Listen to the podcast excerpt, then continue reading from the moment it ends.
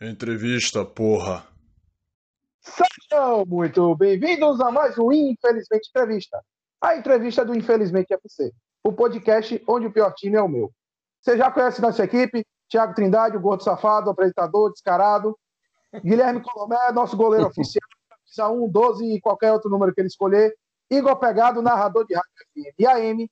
E hoje nós temos como convidado Edson Freitas. Edson Freitas é preparador de goleiros, de goleiras do Clube Atlético Paranaense. Só que eu vou pedir para Edson se apresentar melhor, porque eu ficar falando aqui não vai fazer jus a, a, a Edson.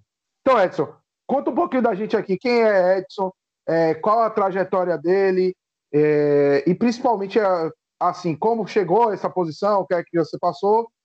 Alguns clubes que tenha passado, ou se foi só no Atlético também. E a gente tinha, tem um negócio do ídolo e do jogador que odeia, mas eu vou pedir só o ídolo por motivos de você trabalhar num clube, né?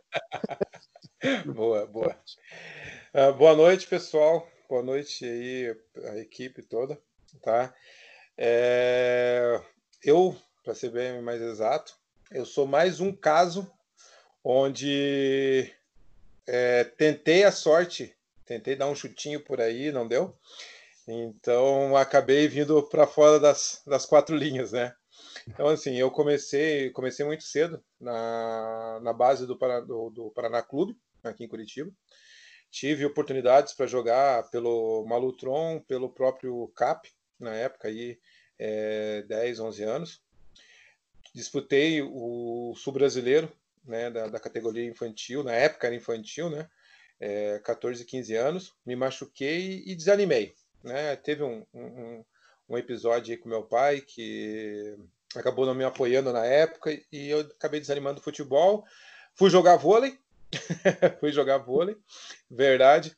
Comecei, comecei como saída de rede, passei para levantador e como todo bom goleiro, não adianta, a gente quer levar bolada. Fui para líbero.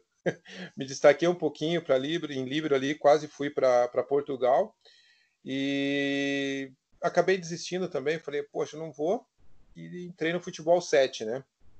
Entrei no futebol 7 na época, isso né, agora colocar aí é 98, mais ou menos 99. Entrei no futebol 7, joguei pelo Rio Branco de Paranaguá, pelo Maringá no futebol 7.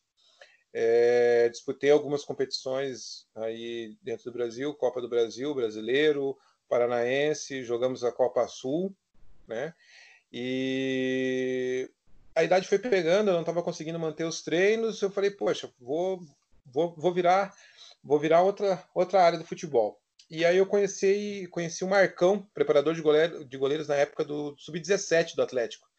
Ele tinha uma escola de goleiros e a gente começou a comecei a treinar com ele lá e ele por causa das viagens não estava conseguindo manter a escola. Eu falei, porra, deixa que eu vou, vou manter esse negócio aí né, com uma experiência aqui, um pouco ali, e, e, estuda um pouco, e troca ideia com o pessoal que conhece, eu falei, é isso daí. Porque dentro de Curitiba, ainda a preparação de goleiros é um, algo muito carente. Se você for para qualquer outra cidade de, de, aí do Brasil, especialmente Nordeste, Nordeste e Santa Catarina, são lugares onde que a, a preparação de goleiros você encontra até em campinho de terra. Os meninos estão treinando até em campinho de terra ali. Não, os meninos não têm preguiça, não. Mas ainda aqui em Curitiba ainda é muito carente. Né? E, e para quem dá essa preparação, ainda os valores são muito altos. E eu não encaro isso como um, um, custo, eu encaro isso como investimento. Então não é todos que às vezes têm condições de, de fazer esse investimento. Então eu trouxe essa preparação de goleiros com um valor bem mais em conta. Né? O que os caras cobra, cobravam por hora a aula, a gente colocava aí por mês, que era um valor simbólico, só pela, pelo amor à posição. Isso há seis anos atrás. Seis anos atrás. E aí a gente foi várias quadras e tal, até eu chegar no, no, no Paraná Fut 7, tanto no feminino quanto no masculino. Tive meu nome ventilado para assumir uma das categorias da base do Paraná mesmo, que era ali o 10, 11, 12 mas por alguns motivos financeiros aí acabou não, não acontecendo. E final do ano passado, uma das atletas que, que fazia parte do elenco do Paraná Fut 7 comigo, que é a técnica Vantresa, é, iniciou nesse projeto lá do feminino e falou assim: ah, vamos embora. vamos comigo lá. Então, hoje, profissionalmente, é meu primeiro clube profissional onde eu estou trabalhando. Estou né? bem novo aí na, na, na, na área, né? em, em questão de clubes profissionais mas estamos com vontade, estamos com, com, com, aquela pegada, né? Então essa é um, um, pouquinho. Ah, e detalhe, se você chegar em Curitiba e perguntar por Edson Freitas, que eu falo é o nome civil, você não encontra, mas perguntar como Edson Sopa ou somente Sopa, aí você me encontra. Muito bom, mas para motivo da entrevista eu vou deixar o, o nome civil para a gente poder divulgar, mas é bom saber. Uhum. Pegar um dia eu procuro para Edson, Edson Sopa. E assim, Edson, a gente tem aquelas coisas, ah, o, a, é, o futebol feminino, isso, aquilo, não é tão atrativo, sei lá o quê, ah, tem que mudar tamanho de gol, tamanho de campo e tal. E sua visão de quem trabalha diretamente, o que é que você pode opinar sobre? Assim, a... dentro do Brasil ainda tem uma carência muito grande, né? Mas se você for aí fora, é, pegar a parte da Europa, cara, a, o trabalho que é feito na base já, você pega ali as meninas já na base de formação, 12, 13, 14, para subir. É, você pode ver os próprios Estados Unidos. Hoje nos, nos, Estados Unidos você chega lá, você vê às vezes muito mais meninas treinando em campinho e tal e procurando faculdades do que homens, né? a, a, hoje ali a, a, preparação e a formação é muito grande. Dentro do Brasil ainda é muito carente. Tanto é que a gente tem alguma. Quando a gente encontra algumas meninas aí, você vê que elas não tiveram base nenhuma. Têm 20, 21 anos, se profissionalizaram aos 16, mas não fizeram base. Começaram ali com jogando com meninos na rua, apareceu uma oportunidade num, num, clube ou outro ali, e porque elas conheciam um pouco do futebol, tinham uma habilidade ou outra, ah, não, beleza, chama e, e, e vem, e vem se profissionalizar. Assina um contrato já de formação, um contratinho de, de, de profissional, mas às vezes nem tiveram a, a base. Então falta a questão do, do, do investimento né, dentro do Brasil. Lógico que isso também depende dos clubes Muitos clubes hoje mantêm os times devido a participar de algumas competições, porque se não tivesse, os clubes também não, não estariam investindo tanto, né? Hoje, graças a Deus, ali dentro do, do, do, Atlético, a gente tem toda a estrutura do profissional, a gente tem toda a estrutura com todos os profissionais do clube disponível, psicologia, nutrição, sabe? Então a gente tem toda a estrutura disponível para o feminino, que hoje, em alguns clubes aí mesmo da A1, é, é bem, é bem precário. Muito bem. Eu vou aproveitar essa parte aqui e já vou fazer outra pergunta que eu vou fazer mais para frente. É... No caso de meu clube, que eu torço, por exemplo, Vitória, a gente uhum. tinha um projeto já em 2018, 2019, com a direção antiga do time, o time está na 1, inclusive, e era, não vou dizer que era é, igual masculino, até porque para hoje no Brasil é impossível, não vamos, não vamos ficar nessa brincadeira, mas era respeitado, era, era mostrada a marca e tudo mais. E aí aconteceu ah, ano passado a entrada de Paulo Carneiro. Paulo, na eleição, falou: o Vitória é um clube de futebol masculino. Então tem um pouco dessa visão ainda.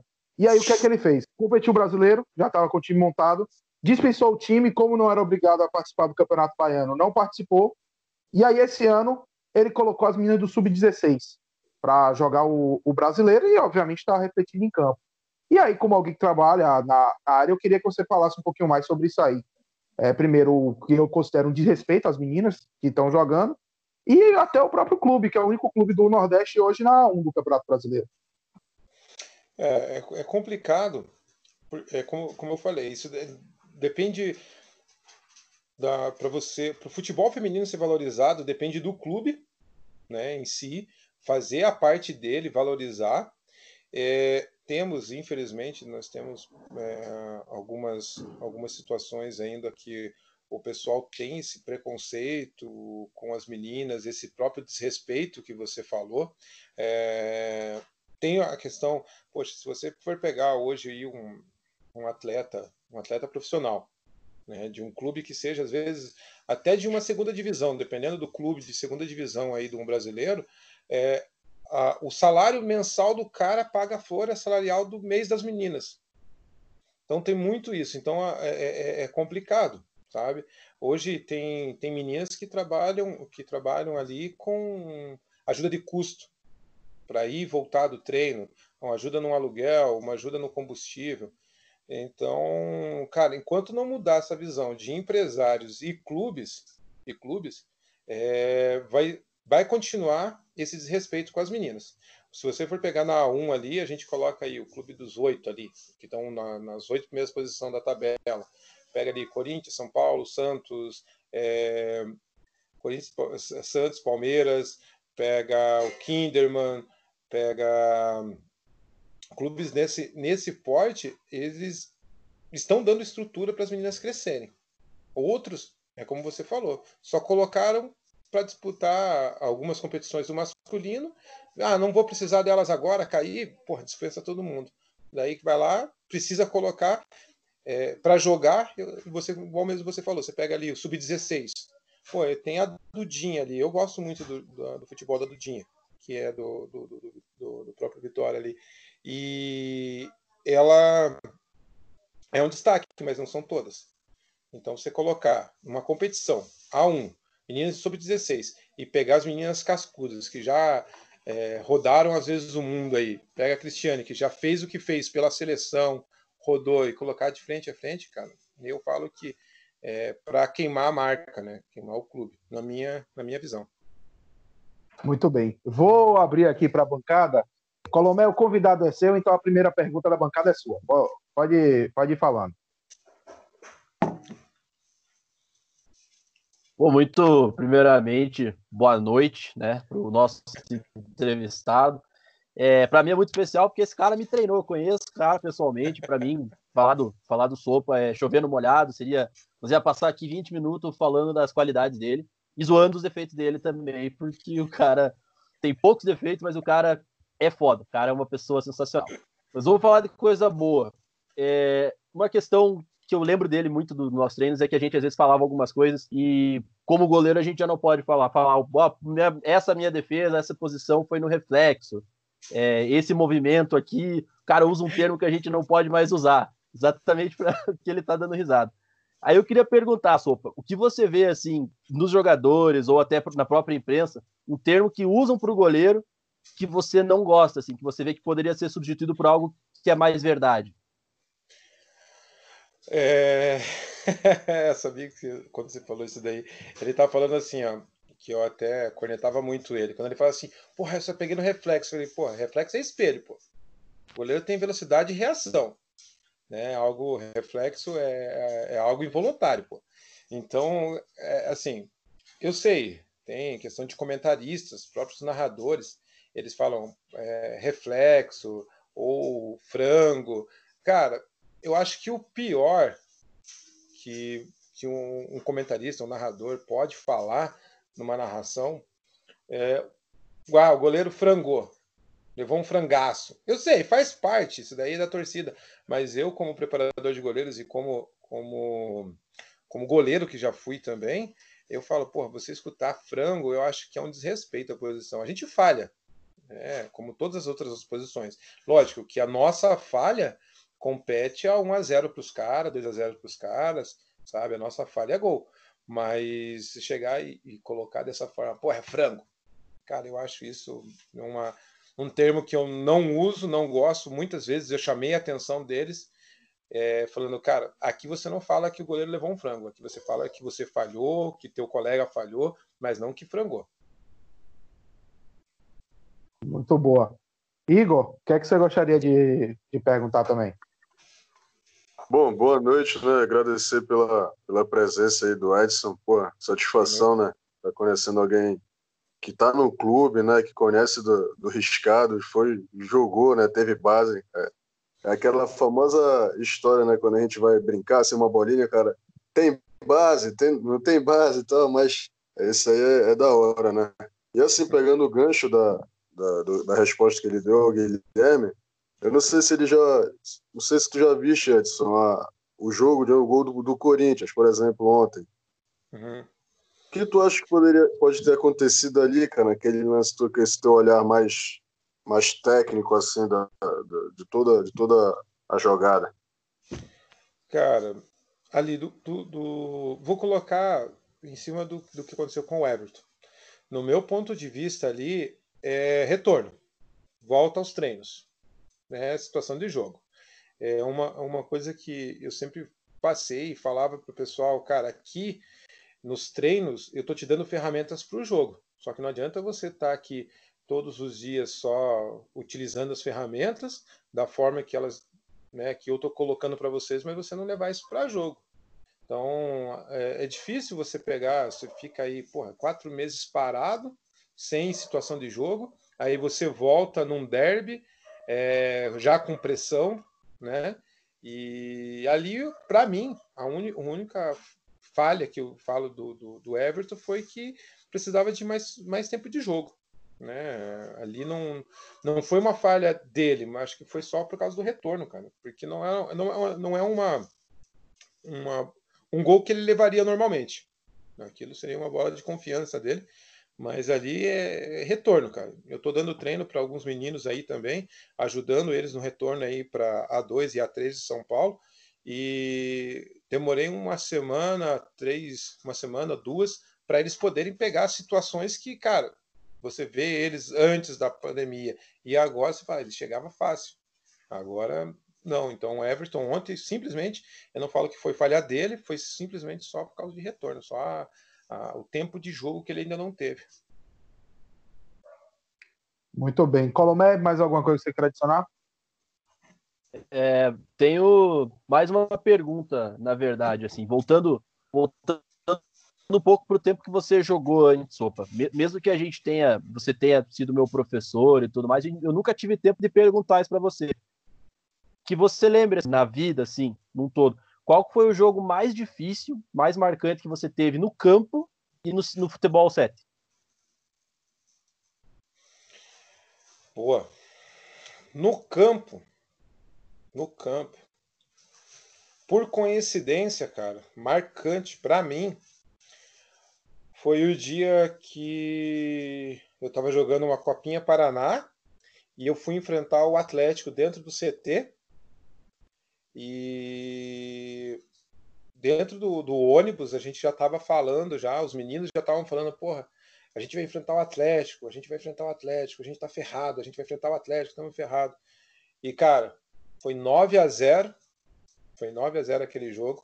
E eu, como eu tava com 12, não, tava com 13, tava com 13 anos, 13 anos, cara. Para mim, aquilo eu falei, nunca mais eu entro num campo e levo tanto gol assim.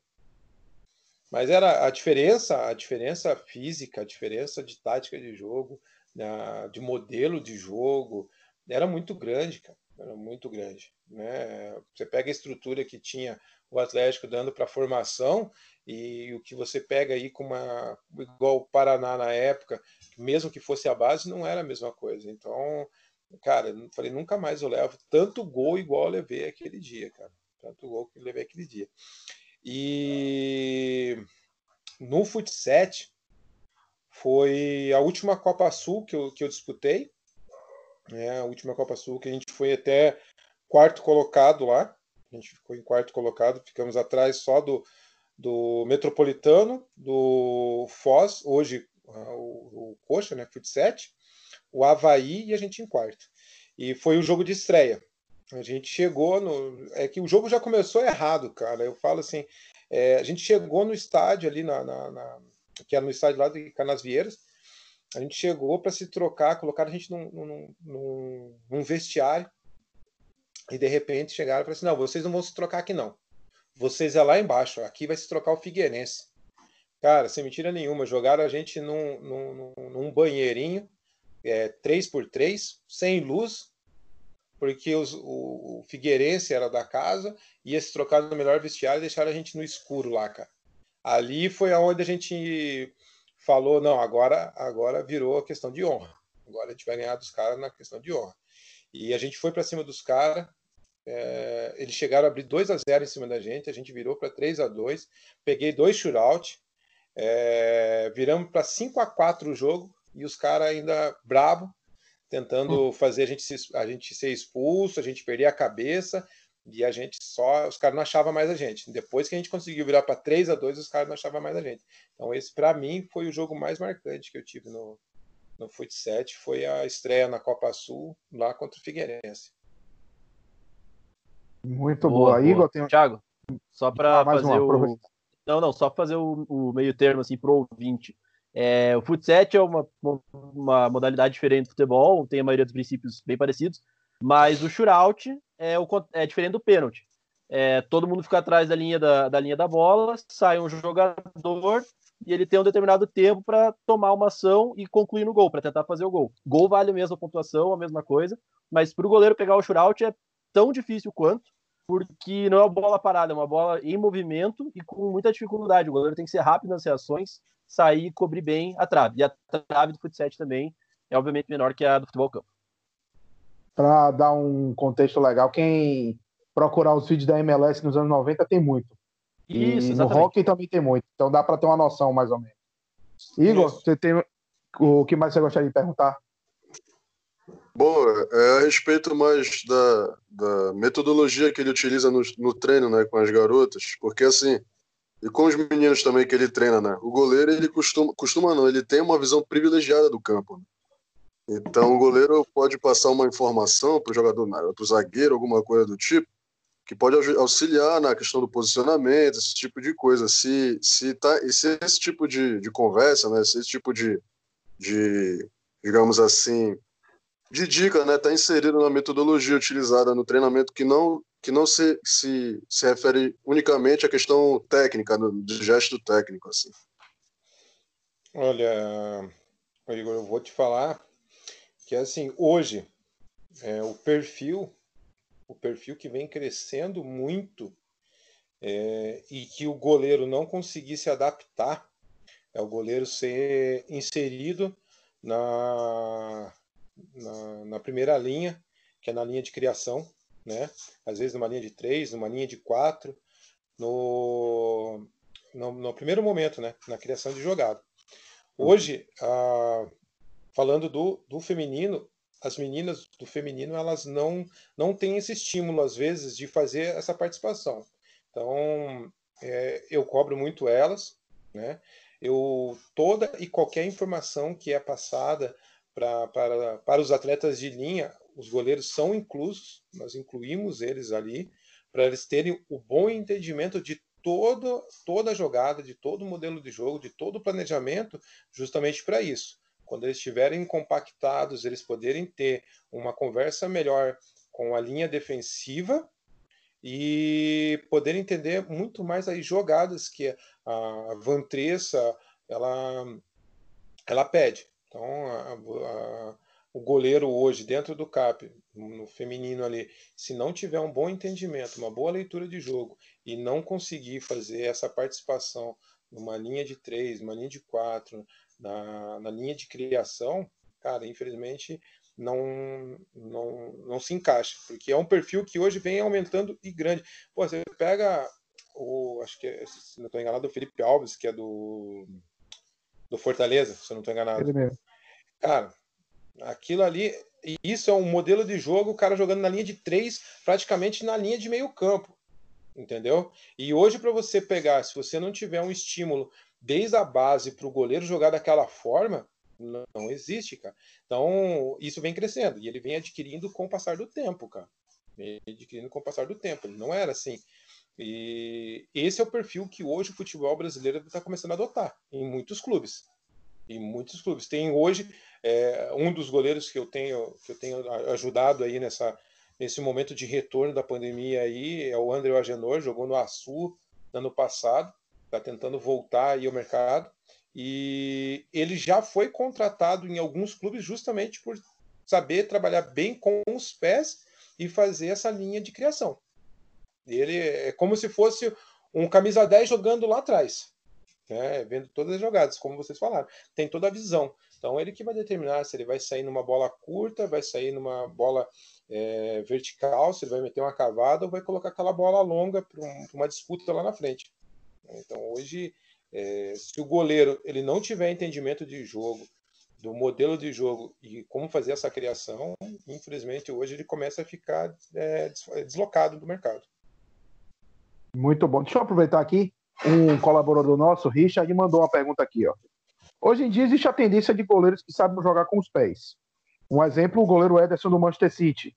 O próprio Guardiola tinha escolhido Bravo no lugar de Hart, na época, por essa tendência.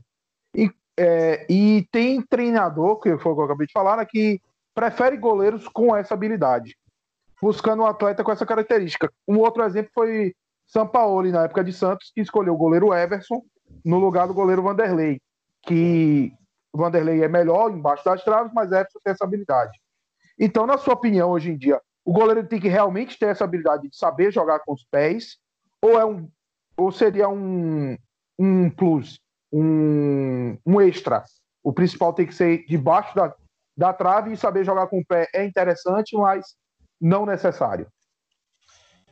É, essa é uma pergunta que vai muito da forma que o técnico quer jogar, do modelo de jogo do clube. Tá? Se você pegar, vou dar o exemplo que ele colocou, Ederson. Né? Ederson. Para o Guardiola, o Ederson é um goleiro de linha normal. O Ederson não é somente um goleiro, ele faz parte da criação. Ele faz. Se você pegar alguns lances dele, cara, ele, além de ter a potência que ele tem nessa batida longa, ele tem uma precisão em bola cavada, em bola verticalizada ali, que é, cara, é absurdo. Então, o Ederson, na visão do Guardiola, é um, um atleta de linha. Tem, ele tem luva ali para quando a bola chegar na área. Mas para ele, o Ederson é um goleiro de, um jogador de linha. Se você pegar alguns goleiros, alguns goleiros da Itália, exemplo. É... Vamos pegar do Atalanta, agora não me recordo o nome do goleiro do Atalanta. A saída de bola deles, a saída de bola deles, ele só dá o pontapé inicial e volta para a linha do gol e os dois zagueiros ficam praticamente dentro da área, um volante aproxima para fazer toda essa triangulação, tentar fazer uma superioridade numérica, um exemplo. Mas é, ele não utiliza tanto o goleiro para a primeira fase de construção. Então vai muito do modelo de jogo que o técnico quer colocar no, no, no time, do que ele tem como, como certo para ele. Então hoje, é, como eu falei, tem goleiros que são contratados justamente por isso, mas tem outros que é diferente. O Everton, o Everton mesmo do, do, do Palmeiras, o Cássio, não são goleiros tão bons não são tão goleiros tão bons com os pés, mas ele, eles pegam e, e, e, são determinantes debaixo das traves. Então vai muito do modelo de jogo de cada técnico, né? Muito bem. Colomé, venha com mais uma pergunta. Eu sei que você está se coçando aí para perguntar muita coisa. Não, essa, essa pergunta vai ser um pouco mais, mais tranquila. É, quando se pensa na posição do goleiro, a primeira coisa que se pensa são nas defesas, né? E para fazer as defesas, hoje em dia é muito necessário ter luvas. E aí a minha dúvida é o seguinte, assim, o pessoal que é de fora não consegue entender muito qual a importância da, da luva, algumas diferenças básicas, como é que ela é, por que, que ela, por que, que ela tem uma borracha, que a borracha gruda, a borracha não gruda.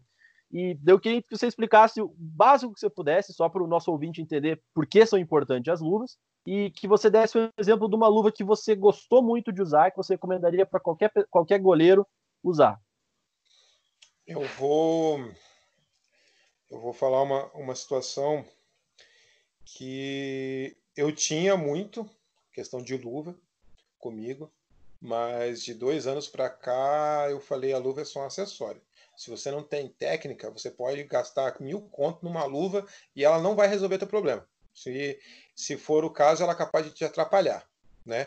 Então, primeiramente, você tem que refinar a sua técnica você tem que ter uma técnica muito boa. Tá? É, tem alguns treinamentos que eu já fiz que eu gosto tentar desenvolver isso daí, que às vezes eu faço o goleiro treinar até sem luva.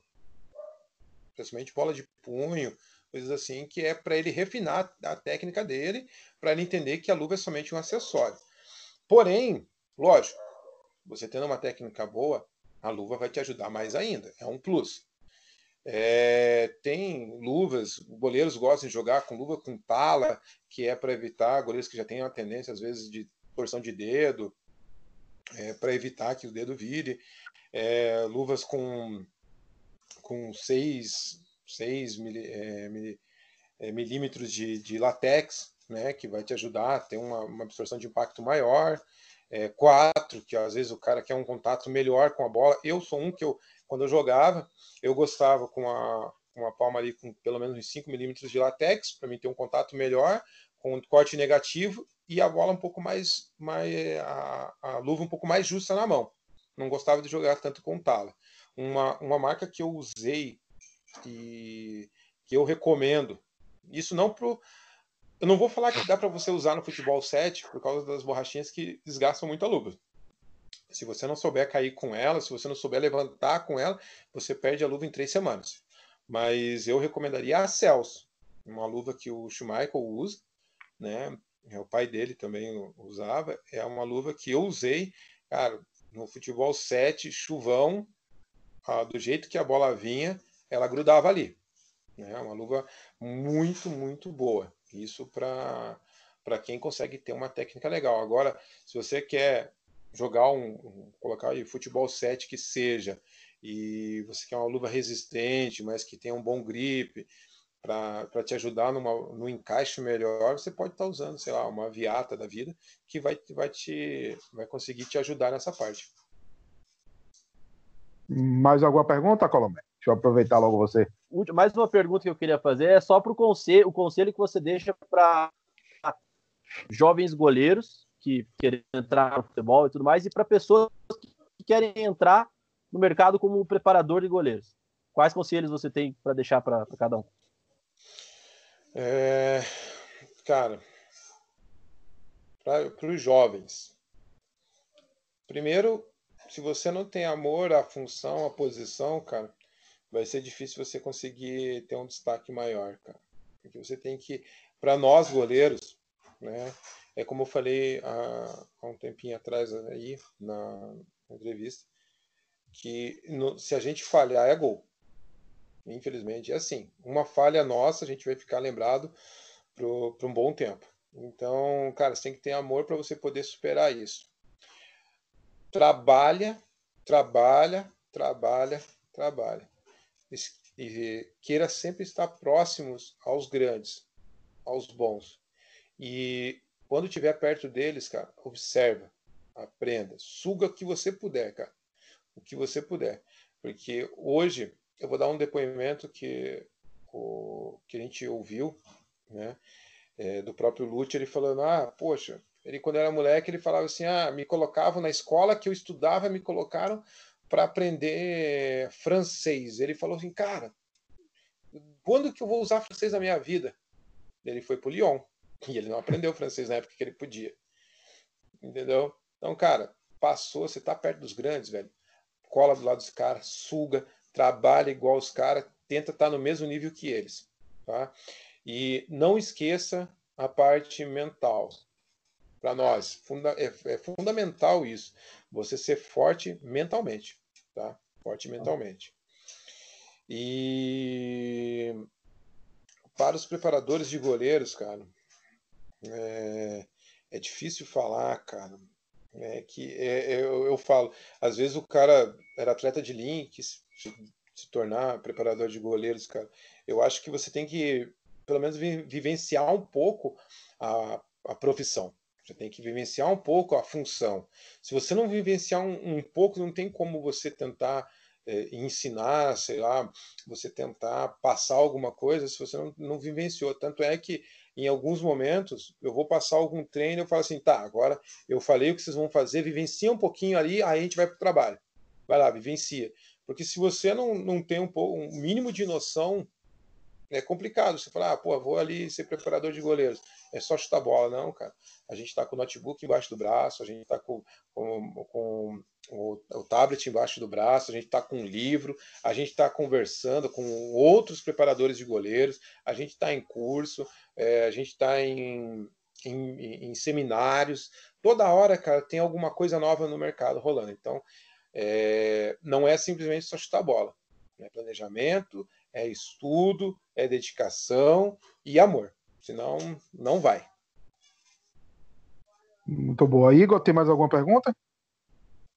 Eu queria saber, é, o ídolo, né, do, do Edson, se tem um goleiro assim que ele. pois é, eu perguntei lá no início, a gente não ouviu realmente.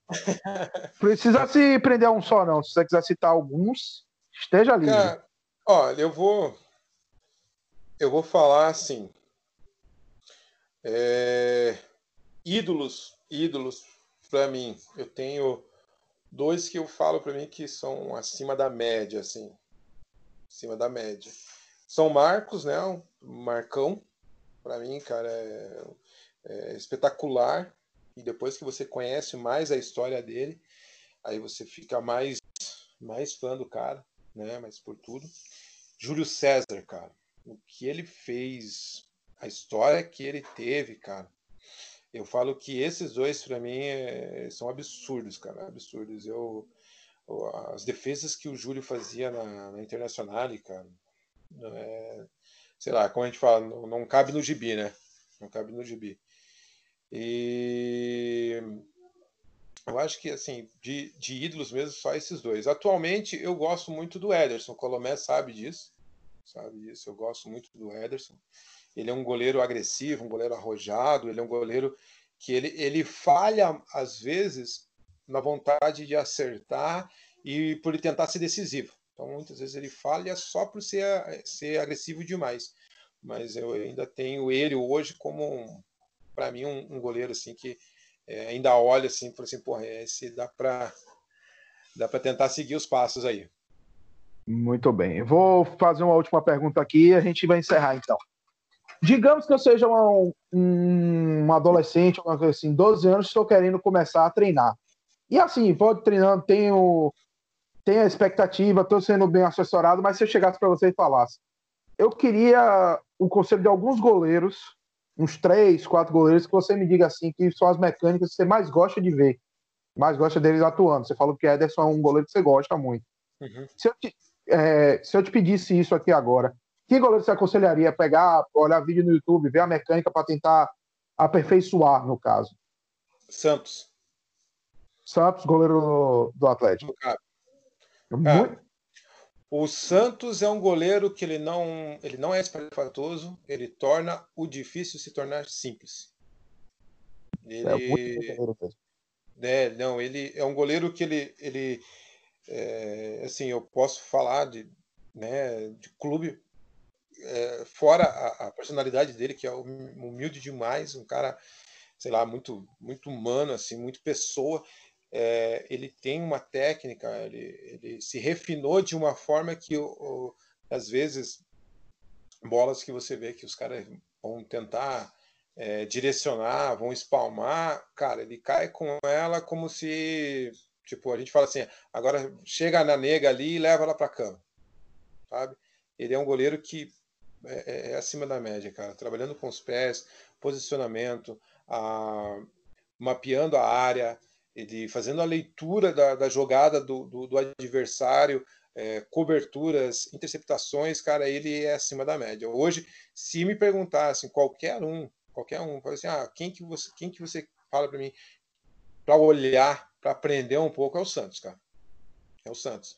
E quando a gente vai no estádio, cara, você vendo ele próximo ali, ele em jogo, cara, que na, quando você vê na televisão, você só consegue ver lances de quando a bola já está praticamente dentro da área ou próxima, mas para quando a gente vai no estádio, que a gente consegue ter a oportunidade de ver ele, quando a bola. A, a, a jogada está sendo construída, você vê toda essa movimentação dele, é, sem comentários, cara. E não é, não é puxa-saquismo do clube, não. É verdade, cara. É verdade. O, o Santos ele é, diferen, ele é diferencial. Muito bem. Edson, obrigado pelo, pelo seu tempo, obrigado pela participação. Foi muito bom e e para uma pessoa que, que, por causa do tamanho, tinha que parar no gol, é sempre interessante ouvir que realmente posição. Colomé, Igor, obrigado pela ajuda aqui. Edson, quer deixar alguma rede social para quem quiser seguir, quem quiser acompanhar? Cara, tem lá, eu, eu só deixo no... Eu ia, eu ia só, na verdade, eu ia fazer a última pergunta só da parte social, porque essa, essa história é legal. Essa história, tenho certeza que ele vai gostar, ele vai gostar de falar porque essa, essa história tem a ver com tem, tem bastante a ver com o crescimento dele. Tem um é. cara que treinou conosco, um menino que treinou conosco, sempre foi, sempre foi muito bom jovem, e às vezes não ia muito bem no treino, não era muito dedicado, mas o menino, o menino era bravo, o menino sempre foi bravo. Edson pegou ele pela mão falou assim: Ó, vou te dar o caminho das pedras, vamos treinar, vamos treinar eu e tu, puxado, puxado. E o menino apanhou, mas cresceu, cresceu, cresceu. Hoje esse menino tá num clube do Sudeste, para dizer, o menino tá no Santos. Tá, tá bem, tá na base, tá treinando. E o lado social que eu ia perguntar é o seguinte: pro que o professor como o professor se sente quando ele vê um pupilo dele mudando de vida, assim, alterando a parte social dele, assim como as meninas que estão no Atlético, você acaba mudando constantemente a, a vida delas, treinando e proporcionando a elas uma situação melhor. Ah, cara, eu vou eu vou eu vou falar para você que é, não tem coisa que pague. É, bem, o Colomé sabe um pouco da minha história, acompanhou um pouco ali, ele sabe que eu não digo muito para coisas materiais, mas que eu puder fazer para as pessoas, às vezes mesmo quando elas nem, nem querem que eu faça, eu vou lá e faço. Porque eu sou, eu não sei, cara, eu não consigo ficar sem tentar ajudar alguém.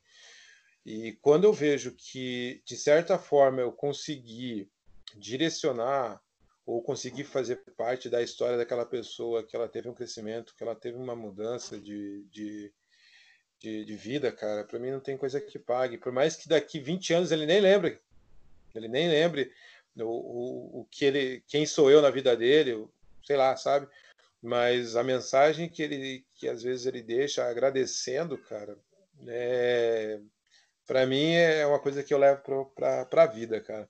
E, e aproveitando que o, o Colomé comentou esses dois pontos, são duas coisas que me deixaram muito marcantes, vou falar bem rapidinho. Esse menino que ele estava falando, na, foi acho que o segundo, foi o segundo treino dele, ou a segunda semana de treino, segunda semana de treino que ele foi, ele acabou fazendo um treino no, no, no, no, no CT lá, e ele tinha muita dificuldade, ele tem 1,94m, se eu não estou enganado. Ele tem 16 anos, 1,94m. Ele é maior que o Cássio, para você ter uma ideia. E ele, ele tinha muita dificuldade de chegar em bola rasteira. Dificuldade demais. E quando chegava nele, era só bola rasteira. Eu sabia que na bola alta ele ia chegar. Ele tinha envergadura para chegar em bolas é, é, absurdas, mas rasteiro, cara, ele não chegava. E dos, desde os 12 anos deles até os 15, 16, que ele começou a ir para fora para tentar a sorte mesmo, eu peguei muito no pé dele nessa parte. Aí na segunda semana de treino dele, é, o preparador fez a, o exercício, montou o trabalho, e ele tinha que fazer seis bolinhas. Toca numa trave, rasteira na outra, toca numa trave, rasteira na outra e tal. E, e ele fez e caiu com todas, inteiro. Quando ele levantou, que ele olhou para trás, o Sampaoli estava atrás dele, de braço cruzado. Ele terminou o treino, ele me ligou, cara. Ele me ligou agradecendo. Falei assim, olha, eu, eu xingava naquelas bolas que você gritava comigo para me levantar e fazer de novo. Eu falava, agora cai e levanta, cai e levanta. O goleiro é feito para cair e levantar. E ele ficava bravo comigo, ele ficava, ele ficava putaço, saía chutando bola, tudo. Mas aí, tipo, o cara te liga e te agradece dessa forma, não, não tem coisa que pague. E outra, quando eu parei com a minha escola, com esse projeto da, da preparação de goleiros aí, do, do ES12, um menino, menino, eu falo menino porque para mim todo mundo é menino, o, um rapaz, 46 anos, chegou há dois anos para fazer o treino com a gente ali, não sabia fazer uma queda, se machucou, voltou e ele nunca, nunca gostava de fazer, não, não gostava de fazer atividade física nenhuma. Aprendeu a gostar dos treinos de goleiro. Hoje, quando eu tive que sair, abandonar o, o projeto, ele abraçou o projeto, assumiu, tá hoje aí dando dando treino né, montou uma equipe e ele fala para mim: eu não gostava de fazer atividade física. Hoje ele faz funcional, está tentando fazer academia e está com o projeto de preparação de goleiros. E me ligou agradecendo isso. Então, essas são coisas que não tem dinheiro que pague, cara. Eu só sinto orgulho de fazer parte da história. Não quero, não, não quero méritos, só fazer parte da história. Muito bom. Então vamos encerrar agora. É, Edson, você quer deixar alguma rede social para quem quiser te seguir? Cara, só. Eu não, não, não, não frequento muito o Facebook, então não, não deixo, mas é, no Instagram, Edson Sopa, tá lá. Edson Sopa. E ES12. ES12. Tá lá no, no Instagram também. Tá? Então, essas são as duas redes sociais aí que eu tenho, que a galera pode me achar. Muito bem, então. Podem seguir Edson no, nas redes sociais, sigam Igor Pegado, sigam GB Colomé, sigam Thiago.trindade90 no Instagram, Thiago Trindade 90 no Twitter, sigam o Infelizmente FC, se procurar Infelizmente FC, acha a gente nessas duas redes sociais. É, nos sigam também no seu, na sua plataforma de streaming favorita, no YouTube, ativa o sininho e lembre-se sempre, Infelizmente FC, o pior time é o seu. Valeu, galera. Boa noite.